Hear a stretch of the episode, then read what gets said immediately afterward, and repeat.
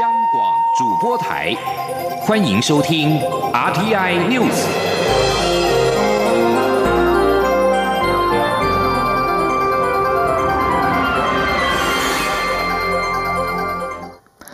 各位好，我是张睡华，欢迎收听这节央广主播台提供给您的 RTI News。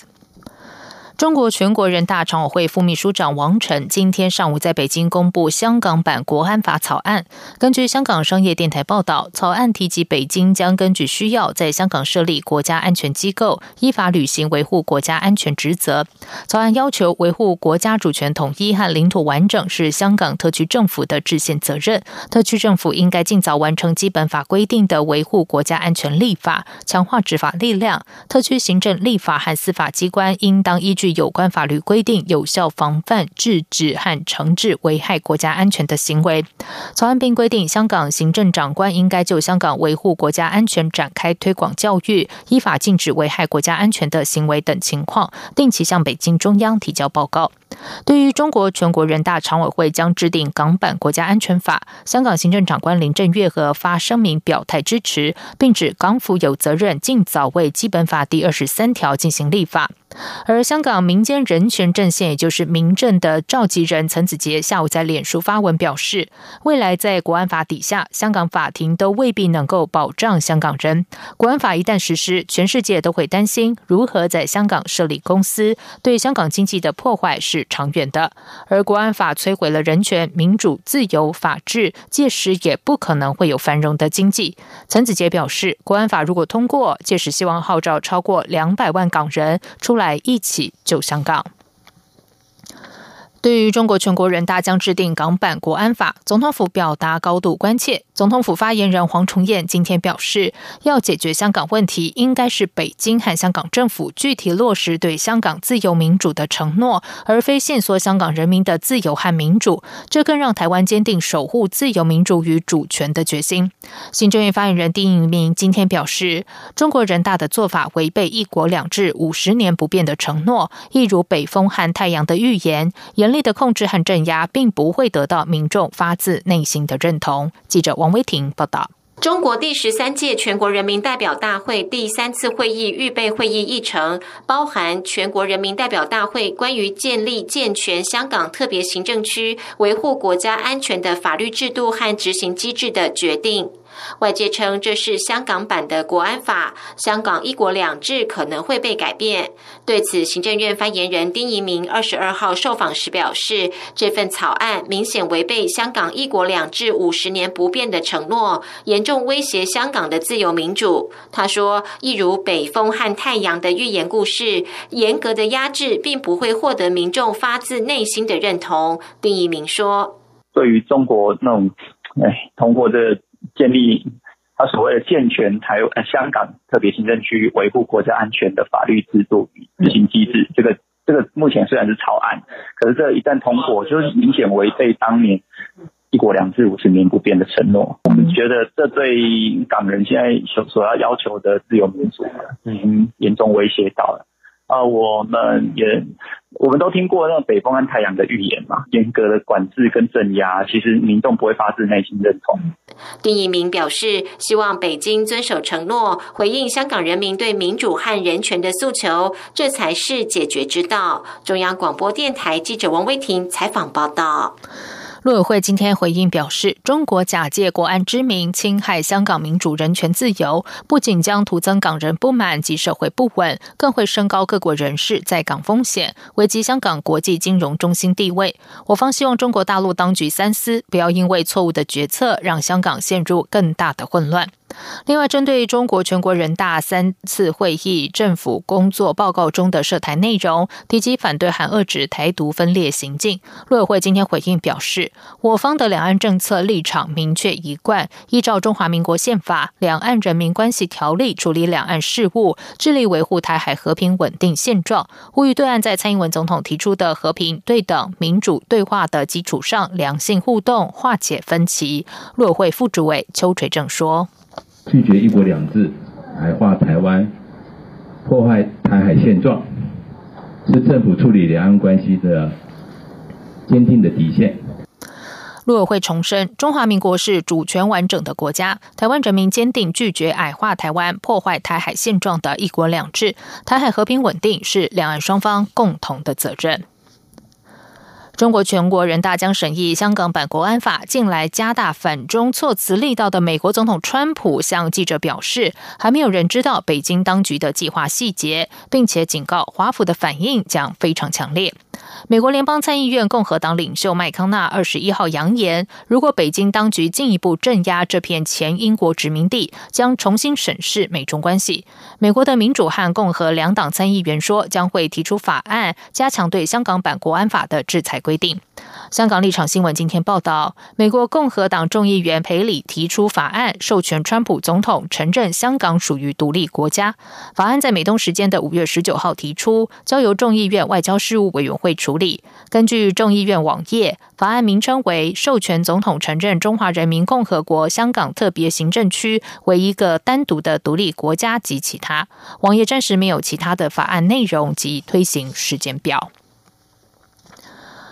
美国对中国手机大厂华为禁令扩大利空还没有解除，美中又因为港版国安法紧张关系再升温，美股四大指数收黑。今天交易的亚洲主要股市也全部走跌，香港股市更是大跌超过千点，台北股市收盘下跌将近两百点，使得周线转为收黑。汇市部分，新台币对美元汇价走贬，回到三字头价位。记者陈林信宏报道。第十三届全国人民代表大会第三次会议二十二号上午在北京人民大会堂开幕，宣布议程将至二十八号。由于将讨论香港版国安法，美国总统川普放话，如果成真，将强烈回应。投资人担忧港版国安法恐成为日后美国与中国摊牌的导火线，美股四大指数全收跌。二十二号交易的亚洲主要股市全盘皆末，香港股市最为惨重，恒生指数收盘时大跌一千三百多点，跌幅达百分之五点五，在亚洲股市中最为惨重。台北股市在外资连三天买超后又转为卖超，新台币两百九十亿元冲击，指数中场大。跌一百九十七点，跌幅达百分之一点七九，收一万零八百一十一点。分析师许博杰说。不管是在台股哦，甚至在这个美国哦，跟大陆股市的部分，短线上都会受到这个政治问题的影响，哦，而出现这个短线上的压回。当然，在美美股的部分呢，我们可以观察到，因为这个年底要选举了，所以近期川普的这个政治源开始变多。那对于中国，不管是在华为的问题哦，甚至在短线上香港的议题哦，势必都会牵动到美股的表现。台北股市二十二号收周线，受到今日指数大幅收跌影响，周线反转。为下跌三点，且回测月线一万零七百六十四点支撑。汇市部分受到台股重挫影响，新台币对美元汇价转为走贬，中场收贬五点九分，收三十点零零九元。这也是四月二十九号新台币站上二字头价位后，又再度重回三字头价位。中央广播电台记者陈林信鸿报道。继续来关心的是，全台今天受到封面还有西南气流的影响，各地都有局部大雨或是豪雨。屏东丹路国小最大时雨量来到了八十九毫米，上文上德文也有九十四点五毫米，新马家更是在下午四点到五点的时候测得九十五毫米，造成南台湾陆续的传出灾情。中央气象局表示。今天晚上到明天清晨，强降雨的强度虽然会稍微的减弱，但各地仍然有大雨或是豪雨发生的几率，并且需要严防强阵风。记者郑祥云、陈国维采访报道。全台各地都在下雨，南部更是出现淹水等灾情。中央气象局表示，由于台湾海峡陆续有一波波对流云系发展并移进陆地，造成云林以南普遍都出现时雨量超过四十毫米的瞬间强降雨，其中屏东甚至有多处的时雨量都逼近一百毫米。目前梅雨锋面仍然滞留在从日本南方海面向西南延伸，经过台湾上空，一直到华南沿海。梅雨封面上有旺盛对流云气在消消涨涨，我们也看到，在我们上空以及上游地区是被旺盛的对流云气所覆盖。气象局说，过了今天白天降雨最大的时段，晚上降雨强度就会逐渐减弱。至于明天清晨以后。山区仍然会有断续的比较大的雨势。不过明天清晨以后到白天以后，随着封面，我们预估在明天白天以后，其实西南气流就逐渐减弱，而且封面会逐渐南移到巴士海峡，所以只剩下越南边的地方天气是越不稳定的。气象局强调，旺盛对流云系不论在陆地或海面，都会造成八到十级的强阵风，民众这两天仍要严防。下周一到下周四，封面将持续在台湾附近徘徊，降雨几率会再度增加。西半部及东北部地区将有短暂阵雨或雷雨，其他地区会有局部短暂阵雨。中央广播电台记者郑祥云、陈国伟台北采访报道。受到西南气流和梅雨封面影响，高雄的豪雨也是不断，许多地方传出淹水灾情。高雄市长韩国瑜今天一早取消原本的市政行程，连续视察七处的淹水地点，了解灾情和高雄市府治水成效。韩国瑜表示，高雄市一万零五百个箱涵破洞已经补完，水沟清疏也达到四千公里，希望高雄市民可以免于淹水之苦。他说，这两年半到三年之间，急降雨时难免还是会有淹水的情况。希望市民能够忍耐，高雄市政府会尽力的解决问题。而由于近日豪雨不断，要如何兼顾防疫和防灾？中央流行疫情指挥中心副指挥官陈宗彦今天表示，防灾计划已经纳入相关防疫指引，包括如果土石流前市区保全户如果有居家检疫或居家隔离对象，地方政府就会在进行疏散撤离的时候采取分流措施做安排，不会有问题。记者杨仁祥、江昭伦采访报道。近日各地豪雨不断，有媒体询问指挥中心：若是梅雨、台风或豪雨来袭，民众因为灾情被撤离到避难所时，要如何兼顾防疫，避免群聚感染？指挥官陈时中表示，若民众入住避难所，因为是急难状况，可能无法一人一室，相关防疫措施会稍微缓冲，但是个人还是要做好防护卫生。副指挥官陈宗彦进一步表示，防灾计划已经纳入防疫指引，特别是针对居家检疫的民众，相关交通、住宿安排都有要求地方政府先行规划，不会有问题。陈宗彦说：“那像这几天啊，中南部豪雨的部分，那会有一些浅市区保全户。”那各县各地方政府都有这些保全户的名册，那我们有特别啊，前几天已经特别提醒地方政府要先去比对这些保全户的部分啊，是否有居家检疫的这个对象，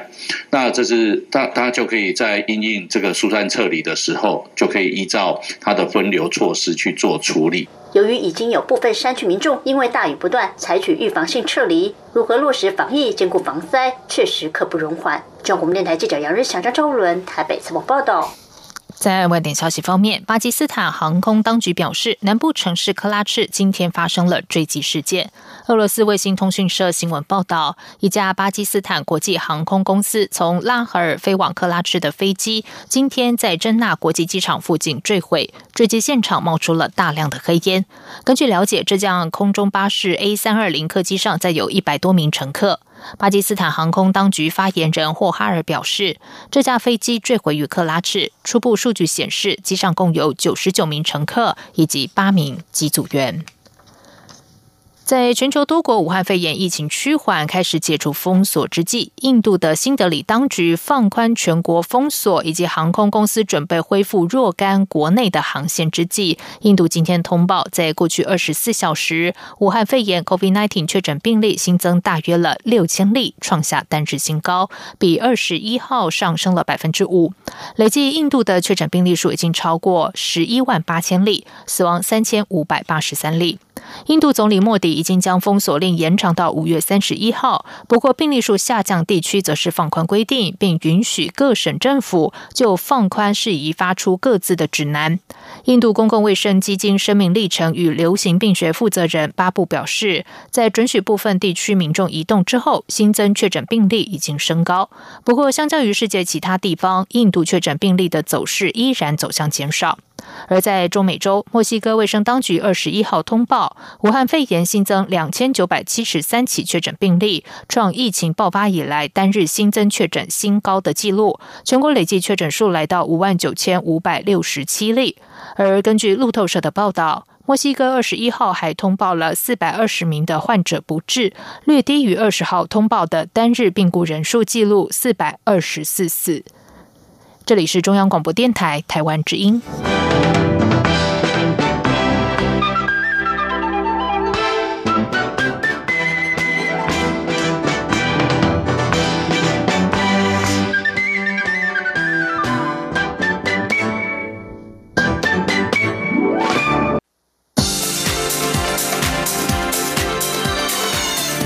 是中央广播电台台湾之音，欢迎继续收听新闻。时间是十九点十五分，欢迎继续收听新闻。行政院长苏贞昌二十一号晚间和立委参叙，透露振兴券的发放将循口罩政策模式。对此，行政院发言人丁仪明今天表示，口罩政策累积了许多经验，振兴券的发放也将循口罩购买的模式和通路办理。他表示，民众可以持健保卡到实体通路点购买振兴券，或者透过电子支付、电子票证或信用卡等方式取得电子版的振兴券。相关流程还在设计中，预计六月初会对外说明。记者王威婷报道。行政院七月将展开疫情后振兴措施。行政院长苏贞昌与立委参叙时透露，振兴券的发放将循口罩政策模式。行政院发言人丁仪明二十二号受访时表示，口罩政策从一点零到三点零，累积了非常多的经验，建立起来的通路也非常方便，所以振兴券也会采取以新科技、新通路的方式，搭配手机让民众取得。他表示，振兴券分为实体券和电子版，民众可持健保卡到实体通路购买振兴券，或者透过电子票证、电子支付和信用卡等方式获得电子版的振兴券。相关流程还在设计中，行政院预计六月初对外说明。丁仪明说：“呃，就是领实体券的部分，你可能就要拿健保卡，好去实体的通路点购买。”那另外一种呢，就是电子支付，还有电子票证，或者是配合其他信用卡的购置方式，这部分的流程还在设计。但基本上就是就口罩三点零它的经验来做通路的设计。这等定案了以后，我们预计在六月初。会在正院召开记者会来公布，那暑假就会正式实施。丁一鸣表示，媒体报道所说折抵券、折价本的名称都是自行揣测，与事实不符，也与实际方案有所差距。实际的版本上也没有 coupon、折抵、折价等字样，更不是以折价的概念来设计流程。中央广播电台记者王威婷采访报道。中央流行疫情指挥中心今天表示，国内今天没有 COVID-19 武汉肺炎新增病例，连续四十天没有本土新增病例，仍然维持四百四十一例确诊。确诊个案当中，七个人死亡，四百零八人解除隔离，其余持续住院隔离当中。此外，滞留斯里兰卡和马尔蒂夫的国人昨天傍晚抵台，其中有五人出现症状，所幸经裁检都是阴性。而随着疫情趋稳，表演团体相当关切艺文场馆演出松绑政策方向。指挥中心指挥官陈时中今天明确的表示，支持北市交模式，只要落实实名制、戴口罩、间隔座，就可以开放演出。记者江昭伦报道。尽管国内武汉肺炎疫情已经连续四十天没有本土确诊病例，社区相当安全，体育活动也已经逐步开放，但针对表演团体在剧场内的演出要如何开放，指挥中心却迟迟没有给明确答案。媒体记者二十二号在指挥中心记者会上询问，指近日北市交规划在六月初举办音乐会，采实名制、间隔座售票，并要求民众戴口罩，中场休息也不提供饮食，这样的模式，指挥中心是否赞成其他表演团体比照办理？指挥官陈时中表示，北市交相关防疫作为完全符合指挥中心的要求，没有问题。陈时中说：“第一个就是文化体育啊相关的活活动，我们希望能够尽早的开始。那尤其这是一个固定的座位，有维持安全距离，又戴口罩，好，那我相信是没有问题的。”对于有部分表演团体提早起售售票时，并没有严格以间隔座位方式售票。副指挥官陈宗彦强调，那就必须要重新调整，还是要维持间隔座位，保持社交距离。指挥中心也表示，文化部并没有提出相关艺文场馆松绑方案到指挥中心，但有在会议中提出来讨论。指挥中心也已经把意见回复给文化部，文化部可以按照相关规范自行决定松绑政策。不过，有表演团体表示，北市交属于公家单位，采间隔座售票只卖五成可以承担，但对民间团体来说，一场演出只能卖五成的票房难以承受，还是希望能尽早恢复正常座位售票。中国电台记者张超伦台北采访报道。全球的武汉肺炎疫情延烧，不管是台湾、南韩或是其他国家，都有出现武汉肺炎确诊者解除隔离之后又复阳的状况。中央流行疫情指挥中心专家咨询小组召集人张尚纯今天表示，专家小组检视国内外的实际资料，认为三采阴性又复阳个案已经不具有传染力，当事人或是密切接触者如果没有特殊状况，可以免隔离，只要自主健康管理就可以。张尚纯指出，韩国是二采阴性就可以出院，其中有两百名个案复阳，接触者虽然有多达七百人，但也都没有被传染。而台湾更严格，要求三彩阴性才能够解除隔离出院。因此，未来除非特殊状况，如复阳者的病毒量很高，有再次传染的疑虑，才会要求处理，否则就无需隔离。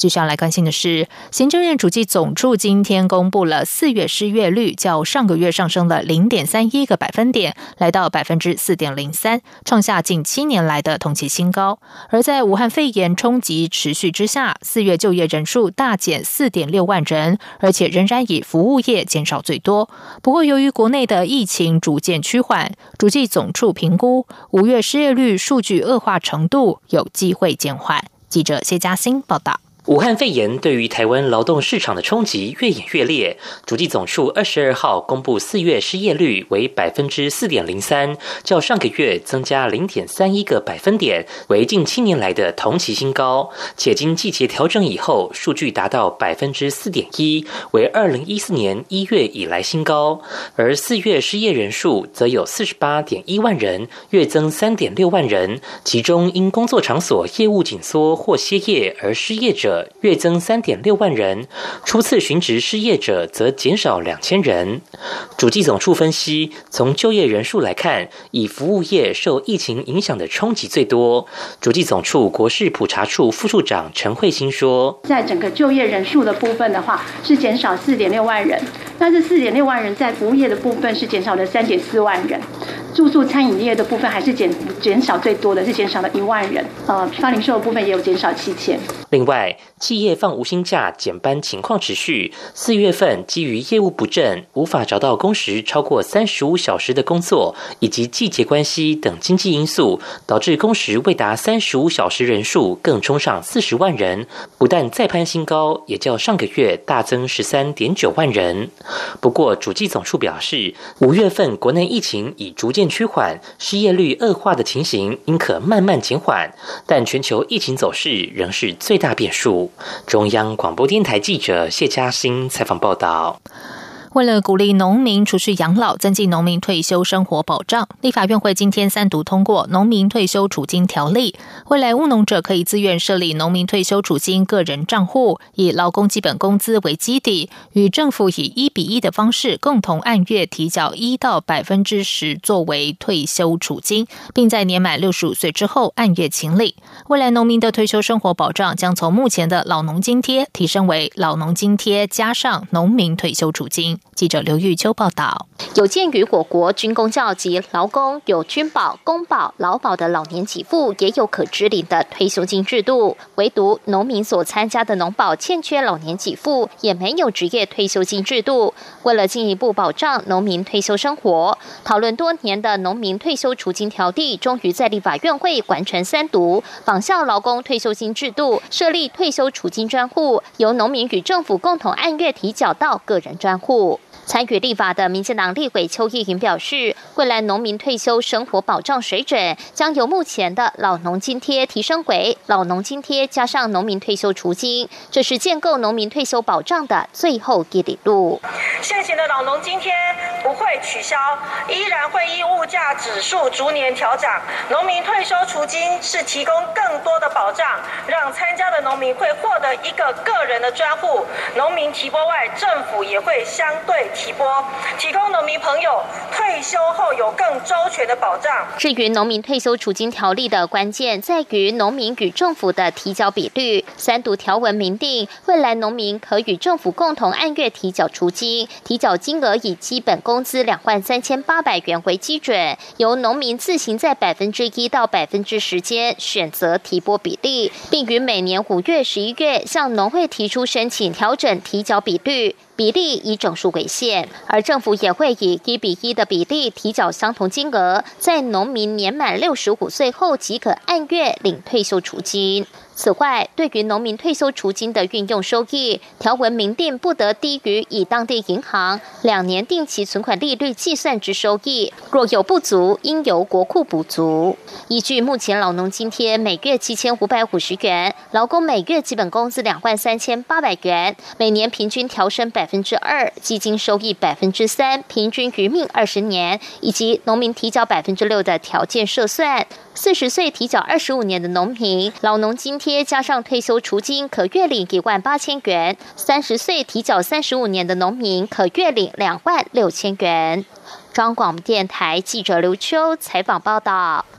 立法院会今天也三读修正通过外役监条例，放宽外役监受刑人遴选资格。由于现行外役监条例规定，累犯不论犯案情节轻重，一律排除外役监遴选资格之外。但司法院大法官去年作出释字第七七五号解释，认定犯罪不分轻重，累犯一律加重其刑为限。为此，立法院会三读通过修法，放宽累犯受刑人不得参与外役监遴选的规定，修正为。若是累犯，但前案执行完毕，而且均受六个月以下的徒刑者，不在此限，以彰显外役间中间性处遇功能，协助更多的受刑人及早回归社会。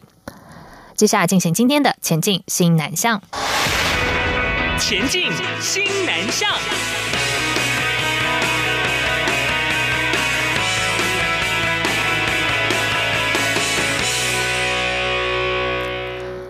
来自十六个国家四十七名高中交换生，去年九月来到新北市十九所高中职入校学习。经过八个多月，有不少人的华语已经说得相当流利。泰国学生许安安、徐子欣等八位交换生，今天还受邀成为特派员，一同访问新北市教育局长张明文，展现学习成果。记者陈国维报道。请问您遇到困难或工作压力很大的时候，您怎么处理您的负面情绪？来自泰国的高中交换生徐子欣以流利的华语向新北市教育局长张明文发问。现场有八名来自七个国家的学生，从上学期开始就来到新北市的高中职，和台湾的学生一同上课。同样来自泰国的许安安在泸州三名高中学习，他很开心能够在台湾学。中文认识好多这里的朋友，因为比较喜欢台湾的学习环境，